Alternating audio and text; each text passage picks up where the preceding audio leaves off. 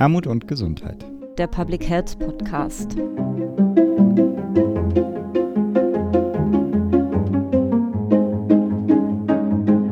Ja, herzlich willkommen zur 27. Episode des Podcasts Armut und Gesundheit, der Public Health Podcast. Wir sitzen heute wieder in einer neuen Konstellation zusammen. Für das Kongressteam ist heute meine Kollegin Nicole Böhme mit dabei. Hallo, liebe Nicole. Hallo, Maren. Und ich, mein Name ist Maren Janella. Und wie immer, wenn wir aufnehmen, mit dabei unser Mitpodcaster Philipp Schunke. Hallo, lieber Philipp. Salut allerseits. Und wieder haben wir großartige Diskutantinnen, die ich Ihnen gerne einmal vorstellen möchte. Es ist zum einen Danielle Dobberstein. Danielle Dobberstein leitet die Koordinierungsstelle Gesundheitliche Chancengleichheit Berlin hier bei Gesundheit Berlin Brandenburg. Hallo, liebe Danielle. Hallo, vielen Dank für die Einladung. Sehr gerne. Schön, dass du dabei bist. Dann möchte ich Ihnen gerne Tansu Shaw vorstellen. Sie ist Mitarbeiterin im Quartiersbüro der Stadt Nürnberg und dort Gesundheitskoordinatorin für den Stadtteil Eberhardshof-Müggenhof. Herzlich willkommen auch an Sie, liebe Tansu Shaw. Hallo und vielen Dank für die Einladung.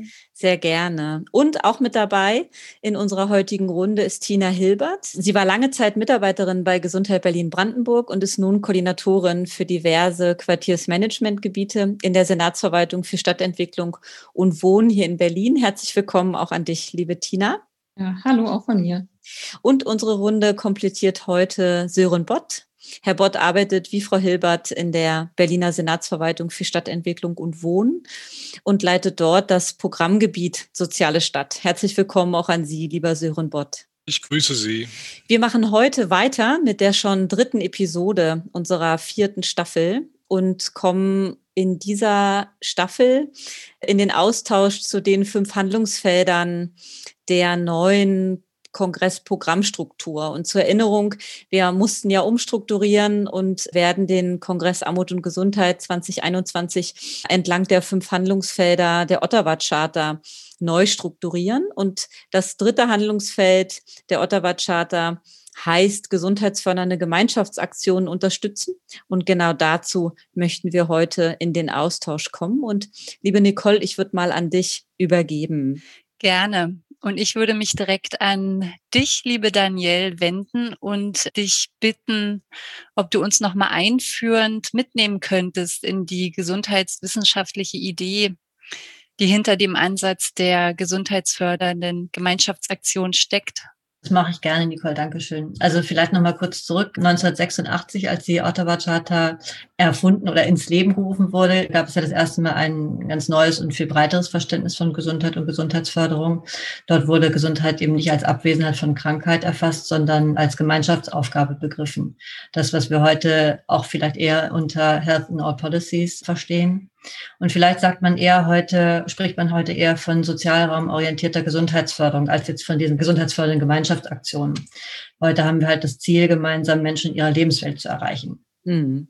Und das Ziel ist es eben auch, das Bewusstsein, insbesondere in der Kommune, für Gesundheitsförderung zu stärken, um insbesondere die verhältnispräventiven Ansätze zu stärken. Und insgesamt geht es ja natürlich darum, die Akteure zusammenzubringen, hier auch Ressourcen zu bündeln und die Partizipation und die lokalen Aktivitäten zu stärken. Wir haben in Berlin würde ich jetzt einfach mal so Beispiele nennen, die mir da einfallen. Mhm. Und zwar haben wir zum einen die Präventionsketten, die in vielen Bezirken aufgebaut werden, wo sich Ressourcen zusammengetan haben, ihre Ressourcen gebündelt haben und versuchen, den Berlinerinnen und Berlinern von Anfang an ein gesundes Leben in, Berlin zu ermöglichen. Wir haben die Gemeinschaftsinitiative, darauf kommt bestimmt Herr Bott nachher vielleicht nochmal zu sprechen. Und wir haben inzwischen ja auch eine Bündelung von Geldern des Landes und der GKV, und worüber wir uns natürlich total freuen, um da auch nochmal verstärkt die Gesundheitsförderung vor Ort stärken zu können. Das heißt, wir formulieren auch gemeinsam die Ziele mit unseren Kooperationspartnern, um die Maßnahmen vor Ort gemeinsam, vor allen Dingen auch mit der Zielgruppe zu entwickeln und dann an möglichst gut funktionierende Strukturen anzudocken. Und aktuell würde ich sagen, bestätigen sich ja die Aspekte der Ottawa Charta durch die Pandemie. Also wir gehen schon davon aus, dass in den Bereichen, in denen eben bereichs- und ressortübergreifend zusammengearbeitet wird, eigentlich besser und schneller auf die Krise reagiert werden kann, mhm. um im besten Fall eben die Schere nicht weiter aufgehen zu lassen, was ja jetzt zum Teil doch schon passiert ist. Aber weil eben jeder Einzelne, besonders wenn er in einer belastenden Lebenssituation ist, nicht die Möglichkeit hat, sich selbst um seine Gesundheit zu kümmern dafür brauchen wir halt diese funktionierenden Strukturen. Und mit der Pandemie haben wir auf jeden Fall eine deutlich schnellere Entwicklung dieses Auseinanderdriftens. Und da wird einfach schneller klar, wer welche Ressourcen zur Bewältigung dieser Krise hat. Und die Ungleichheit ist ja durch die Pandemie viel deutlicher geworden und auch verstärkt worden. Also diese Lupe, die jetzt da draufgelegt wird, die verdeutlicht eigentlich nur den Handlungsdruck, den wir haben, die Menschen, die sich in sozial benachteiligten Lebenslagen befinden, durch gute Zusammenarbeit in den Ressourcen zu stärken. Das heißt, wir benötigen halt verlässliche Strukturen, damit die, also vor allem eben auch die Schwächeren in unserer Gesellschaft befähigt werden, auch solche Krisen zu bewältigen. Und das funktioniert eben nur als Gemeinschaftsaufgabe. Mhm. Vielleicht das so als Einstieg. Ja, super. Meinerseits. Dankeschön. Vielen Dank, Daniel. Und wir würden gerne auch noch einmal etwas tiefer einsteigen in die Gemeindeorientierung, was Daniel gerade auch schon mal angesprochen hatte, oder auch zur Sozialraumorientierung liebe Tina Hilbert oder auch lieber Sören Bott. Was macht die Kommune denn zu so einem entscheidenden Dachsetting? Oder was genau ist ein Sozialraum und was steckt dahinter? Was würden Sie sagen in Ergänzung zu dem, was Danielle gerade schon angesprochen hatte? Genau, Tina, vielleicht beginnst du und dann Herr Bott gerne in Ergänzung. Ja, kann ich gerne machen. Also ich finde diese Idee von so einem Dach, was die Kommune hat, eigentlich ein ganz schönes Bild. Wenn man sich die Aufgaben der Kommune anschaut, nämlich, dass sie halt eben zum einen vernetzt und dass sie koordiniert, aber dass sie eben auch so fachliche Impulse gibt. Und das ist ja so eine Art verhältnisprimitiver Ansatz, ne? dass die Kommune einfach gute Lebensbedingungen schafft, die dann letztendlich in den Stadtteilen dann auch zum Tragen kommen. Und wir sind ja eher in der senatsweiteren Stadtentwicklung und wohnen in dem Programm Sozialer Zusammenhalt auch sehr auf die Quartiere, haben wir unseren Fokus und wir sehen die Quartiere eben auch so als Ankerpunkt für die Kommunen. Das heißt, da ist es endlich, wo angepackt wird, wo Programme umgesetzt werden. Und deswegen würde ich auch sagen, ist das da ähm, quasi das Quartier auch so eine Art Dachsetting, in dem wiederum andere Settings sind also andere Lebenswelten. Ne? Da haben wir Kita, wir haben Schulen, wir haben Nachbarschaftseinrichtungen, Moscheen, Sportvereine. Das heißt, das sind alles Lebensräume, Lebenswelten in den Quartieren, wo, wo wir die Menschen gerne erreichen wollen, mit denen wir auch zusammenarbeiten wollen, die wir unterstützen möchten. Und im Programm Soziale Zusammenhalt ist es ja eben nochmal, dass es jetzt nicht mit der Gießkanne auf alle Quartiere in Berlin, sondern wir haben ähm, in Berlin ausgebildete Quartiere, die eben äh, besondere Aufmerksamkeit bedürfen, wo eben besonders unterstützt werden muss. Und da kann ich auch nochmal das aufgreifen, was Daniel gesagt hat. Also es ist halt auch gerade, wenn man sich jetzt, es ist gerade ein Artikel erschienen äh, von der Senatsverwaltung für Gesundheit, Pflege und Gleichstellung, die schauen, inwieweit hängen die Infektionsraten zusammen mit den soziodemografischen Daten. Und das ist jetzt alles nichts Neues und wir können es alles denken, aber es ist eben genau da, wo die Verhältnisse eher prekär sind, wo es eher enge Wohnverhältnisse gibt in dicht besiedelten Gebieten, da sind natürlich auch in der zweiten Welle vor allem auch die Zahlen am meisten gestiegen. Und da kann ich Daniel auch nur unterstützen. Darum geht es eben auch, gerade wenn man an das Dachsetting denkt oder die Aufgaben der Kommune oder der äh, Senatsverwaltung, dass man eben ressortübergreifend arbeitet, gerade um auch so eine, genau sowas angehen zu können so eine Pandemie. Gleichzeitig aber eben auch den Blick auf ein Quartier. Da gibt es ja die Quartiersmanagements in Berlin, die arbeiten zum Beispiel auch mit den integrierten Handlungs- und Entwicklungskonzepten. Das heißt, die versuchen eben auch auf Quartiersebene zu vernetzen, weil das eben ganz klar ist, wenn man einen gesunden Stadtteil will, dann geht das nur als so ein gemeinschaftlicher Kraftakt. Mhm. Ja, klasse, Herr Bott, noch in Ergänzung dazu, fände ich noch spannend.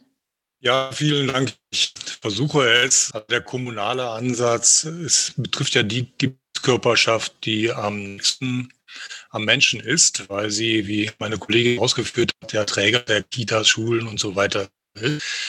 Der Sozialraum, den kann man so verstehen als Lebensraum oder als der Raum, in dem sich die Menschen bewegen, ihre soziale Interaktion haben, nah am Wohnraum. So ist das Konzept einer großen Stadt wie Berlin. Gibt es zwar die Untergliederung in zwölf Bezirke mit das ist aber immerhin pro Bezirk noch über 350.000 Menschen.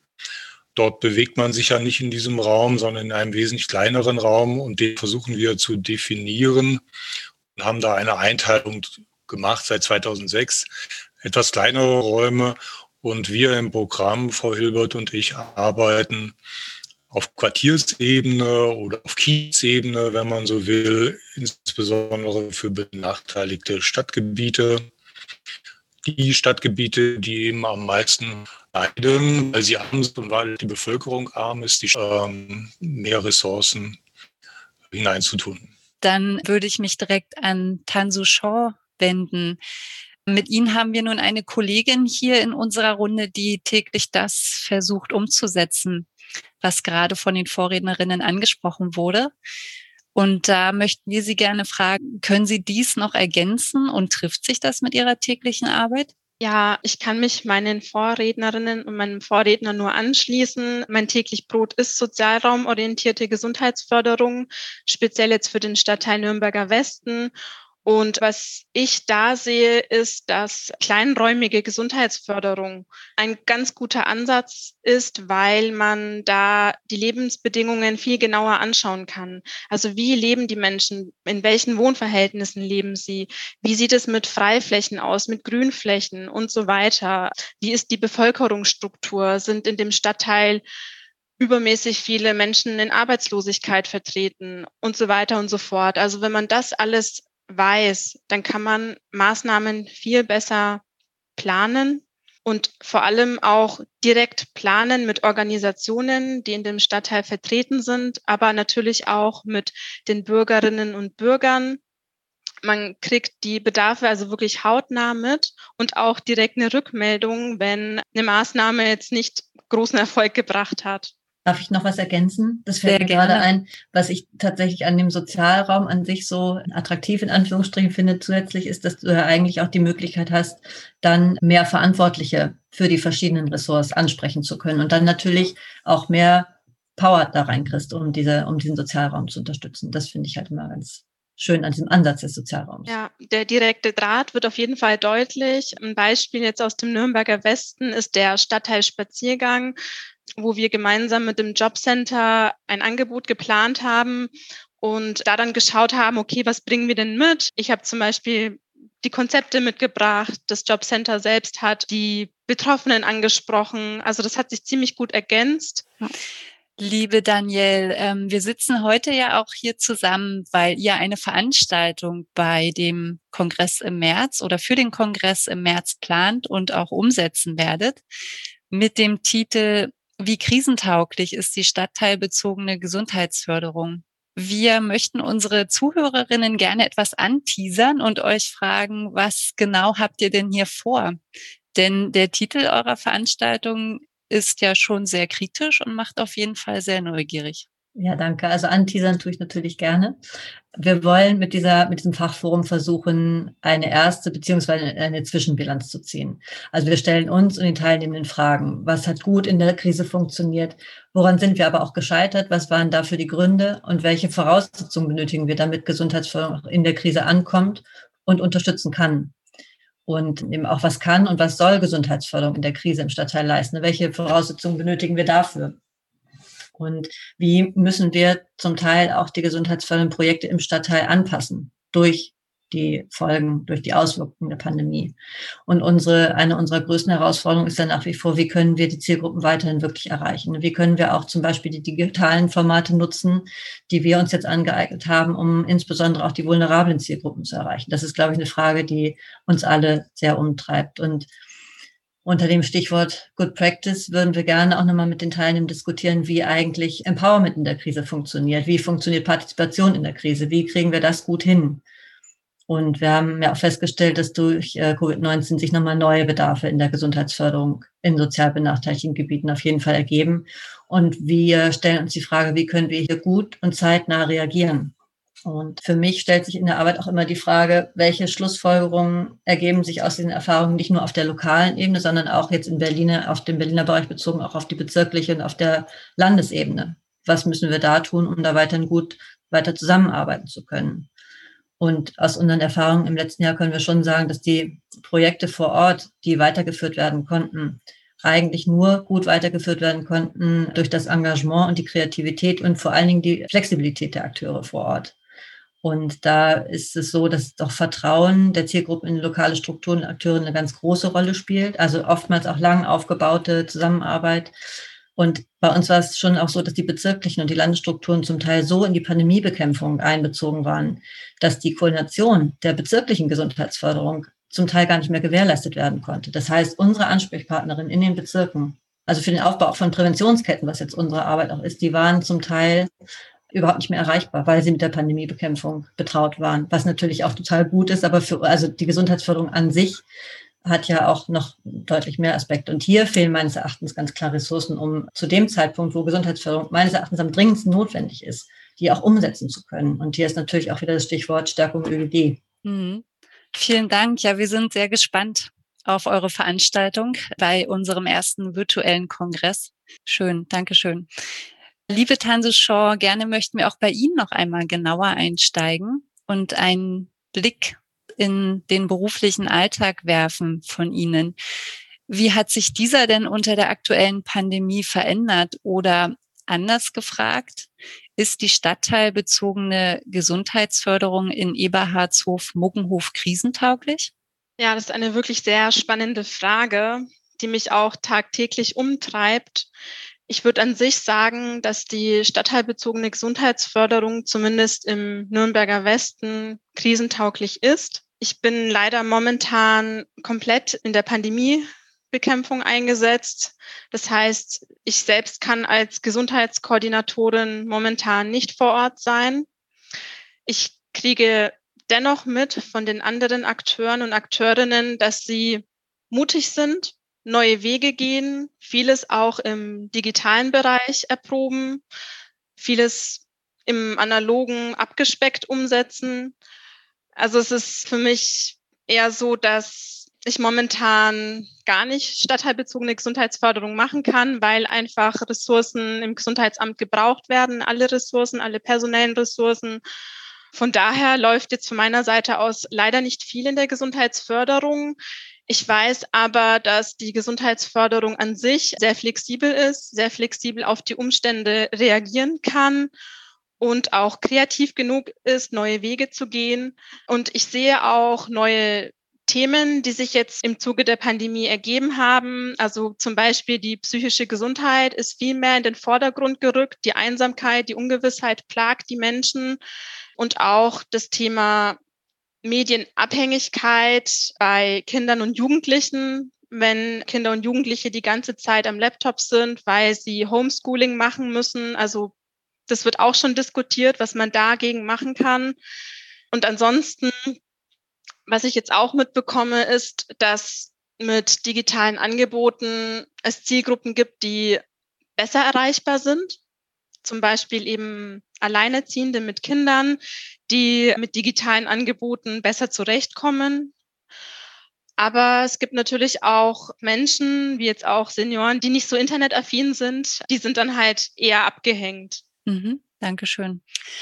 Und wie sieht es in Berlin aus, liebe Tina Hilbert und Sören Bott? Kann man schon einschätzen, wie krisentauglich die stadtteilbezogene Gesundheitsförderung aus Sicht der Senatsverwaltung ist? Ich kann ja gerne mal beginnen. Gerne. Ja, das ist natürlich äh, eine große Herausforderung. Ne? Also das Programm Sozialer Zusammenhalt steht für Beteiligung. Äh, das Programm steht, dass man die Menschen zusammenbringt, dass die Bewohner sich austauschen können, dass man gemeinsam das Quartier nach vorne bringt. Und das ist natürlich unter den Pandemiebedingungen einfach eine besondere Herausforderung. Und ich denke, aus der Beobachtung können wir so sehen, dass was sehr wichtig ist, dass es wirklich Strukturen vor Ort gibt, an die angedockt werden kann, gerade in so einer Pandemie. Das ist im Quartiersmanagement, das ist ein Stadtteilzentrum, eine Nachbarschaftseinrichtung, also Orte, an die sich die Leute im Quartier, im, im Kiez wenden können. Das hat sich schon bewährt in der Pandemie auch wenn es natürlich nur eingeschränkt ist, nur durch irgendwie ein Fenstergespräch oder wie auch immer. Aber dass das da ist, das schafft eine große Chance. Ein anderer wichtiger Ansatz, denke ich, der, den wir auch verfolgen, ist so äh, Multiplikatoren zu schulen. Das heißt Peer-Angebote im Kiez, dass wir wirklich die Bewohner und Bewohnerinnen fit machen, dass sie dann quasi selber auch aktiv werden können. Und da gibt es schon gute Ansätze. Ich kann ja mal so ein Beispiel bringen aus Neukölln. Da gibt es so einen Verein, der ist der Kiezanker. Das ist ein ähm, Verein, der hat sich auch selbstständig gegründet aus so einem Elterncafé heraus in einer Grundschule.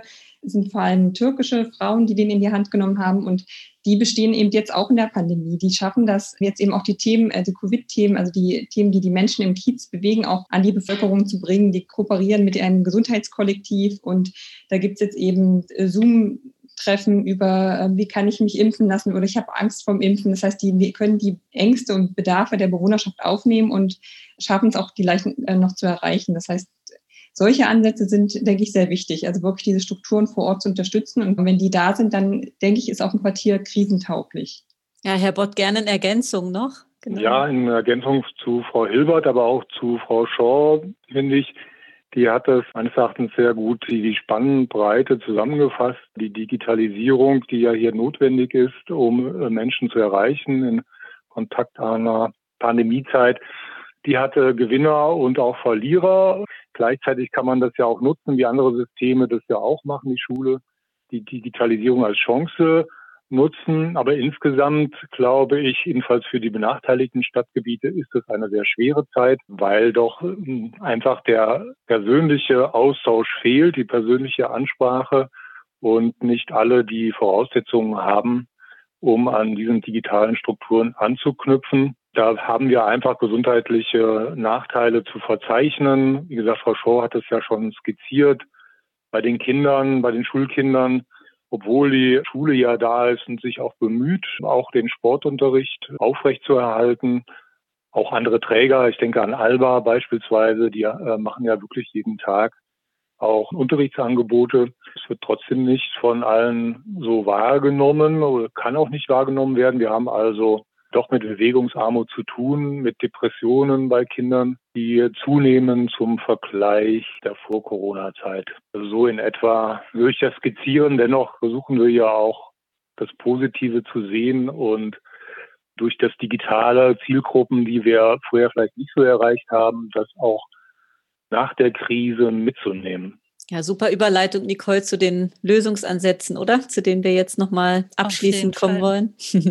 genau, da würden wir direkt auch nochmal anknüpfen an das, was Sie alle gerade schon beschrieben haben und nochmal die Frage nach den Lösungsansätzen stellen. Tina Hilbert, du hattest das gerade schon so schön beschrieben mit dem Kiezanker aus Neukölln und wir möchten euch auch nochmal fragen, wie können wir auf diese Befunde reagieren, die gerade beschrieben wurden, als Gesellschaft sowie als Public Health Community?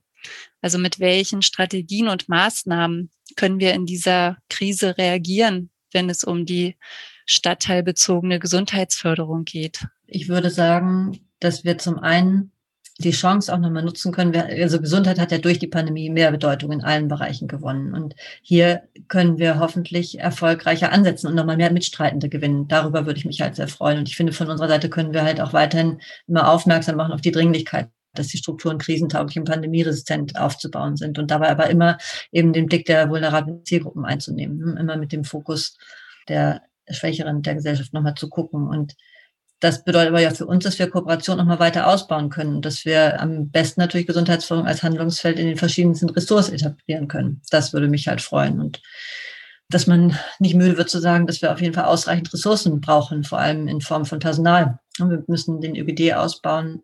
Wir müssen auch die Arbeitsfähigkeit in der Krise, insbesondere in den Verwaltungsstrukturen, aufrechterhalten. Stichwort da auch Digitalisierung. Und wir müssen auch weiterhin aufmerksam darauf machen, dass immer genug Geld in Prävention und Gesundheitsförderung reingesteckt werden muss, um vor allem die Folgen der jetzigen Pandemie auffangen zu können und um für eine, was wir alle nicht hoffen, aber um für eine mögliche nächste Krise besser aufgestellt zu sein. Ja, genau. Nochmal der Blick in die Runde. Noch Ergänzungen, Frau Shaw? Ja, es ist vor allem wichtig, dass die Gesundheitsförderung ihren Stellenwert beibehält und dass jetzt nicht alles auf die Corona-Pandemie-Bekämpfung mhm. konzentriert wird. Ich habe einfach Bedenken. Ich meine, wir sind uns in der Runde einig, dass Gesundheitsförderung, sozialraumorientierte Gesundheitsförderung mehr denn je gebraucht wird. Aber ich bin mir nicht so sicher, ehrlich gesagt, inwiefern die Gesundheitsförderung jetzt vielleicht nach der Pandemie dann noch gewollt ist. Ich habe Bedenken, dass vor allem finanzielle Ressourcen dann nicht in die Gesundheitsförderung fließen, sondern in die Pandemiebekämpfung. Was können wir tun, dass das nicht passiert, Herr Bott, Frau Hilbert? Hm, ich glaube und hoffe, dass Frau Dobberstein hier recht behält. Durch die Krise ist, glaube ich, allen nochmal deutlich geworden, wie wichtig Gesundheit ist und auch die Strukturförderung wichtig ist. Insofern habe ich die Hoffnung, dass man auch nach der Krise sich dessen erinnert. Man wird hier auch noch mehr machen müssen, weil ja die gesundheitlichen Folgen dieses Lockdowns, die muss man ja auch erstmal aufholen sozusagen oder auch was tun, damit die ähm, Bevölkerung auch wieder gesünder wird. Und ich glaube, dass die Politik jetzt um den Stellenwert des öffentlichen Gesundheitswesens auch, glaube ich, dass es einfach bewusster ist, wie wichtig das ist, wie, wie wichtig er gebraucht wird. Und angesichts der Klimafolgen müssen wir leider davon ausgehen, dass es nicht bei dieser Pandemie bleibt. Das heißt, wir müssen uns fit machen, unsere Systeme, unsere Strukturen auf weitere Folgen für weitere Krankheiten, vielleicht nicht ganz so großen Ausmaßes, aber es wird weitere kleinere Pandemien wahrscheinlich geben. Ja, ich sehe es auch so, dass wir ja in so einem Lernprozess sind, ne? dass wir zum einen, klar, wir machen sehr viele Erfahrungen in der Praxis. Es gibt aber auch viel, jetzt die Studien, die jetzt auch belegen oder was, was sind die Folgen aus der Pandemie? Und da wünsche ich mir einfach auch, dass es dann, dass die auch gut aufgearbeitet werden, dass man das auch zusammenbringt, diese Erfahrung aus der Praxis mit den, was den Erkenntnissen in den Studien und letztendlich muss es dahin gehen, dass man guckt, wie kann man die Gesundheitskompetenzen der Bewohner und Bewohnerinnen in den Stadtteilen eigentlich stärken. Das ist für mich so, wird immer zentraler deutlich, dass es letztendlich auch gerade in den benachteiligten äh, Gebieten nochmal da verstärkten Blick drauf geworfen werden muss. Ja, und wir hoffen auch mit dem Kongress Armut und Gesundheit, und damit würde ich auch diese Episode schließen wollen, quasi einen Teil dazu beizutragen, dass genau solche Ansätze, wie ihr sie gerade skizziert habt und wie sie ja auch in weiteren Veranstaltungen skizziert werden, quasi in die Fläche zu tragen, um tatsächlich zum einen nicht in die Falle zu tappen, dass Gesundheitsförderung und Prävention als irgendwie Add-on verkümmern, sondern dass man einfach deutlich macht, wie zentral das ist, nicht nur die Auswirkungen der Pandemie jetzt irgendwie wieder abfedern zu können, sondern dass man einfach auch dann resilienter ist, wenn diese beiden Handlungsfelder etabliert sind, um dann einer hoffentlich nicht nochmal kommenden, aber ja möglichen neuen Krisensituation da einfach nochmal anders aufgestellt zu sein, ne? sowohl persönlich als auch gesellschaftlich.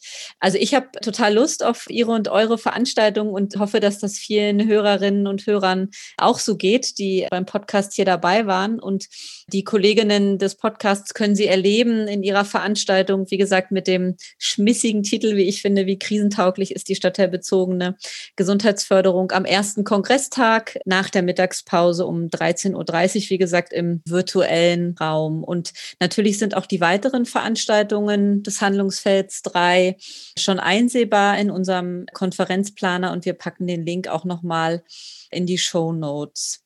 Dann möchte ich für heute vielen Dank sagen für die Diskussion, aber auch nochmal danke, dass diese zentralen Felder Gesundheitsförderung und Prävention auch durch Sie und euch so tatkräftige Akteurinnen und Akteure haben, die das immer wieder auch verteidigen und deutlich machen, wenn es mal die ein oder andere Stimme geben sollte, die auf das schmale Brett kommt, dass diese Handlungsfelder nicht so eine Relevanz haben sollten, wenn es erstmal darum geht, die Pandemie zu bekämpfen, sondern dass man sehr gleichrangig das sich angucken muss. Genau. Und ich freue mich auf ein Wiedersehen im März spätestens, dann im virtuellen Raum und hoffentlich auch bald wieder physisch. Und bleiben Sie gesund und kommen Sie gut durch die nächsten Wochen und Monate. Vielen Dank. Vielen Dank. Alles Gute. Tschüss. Tschüss.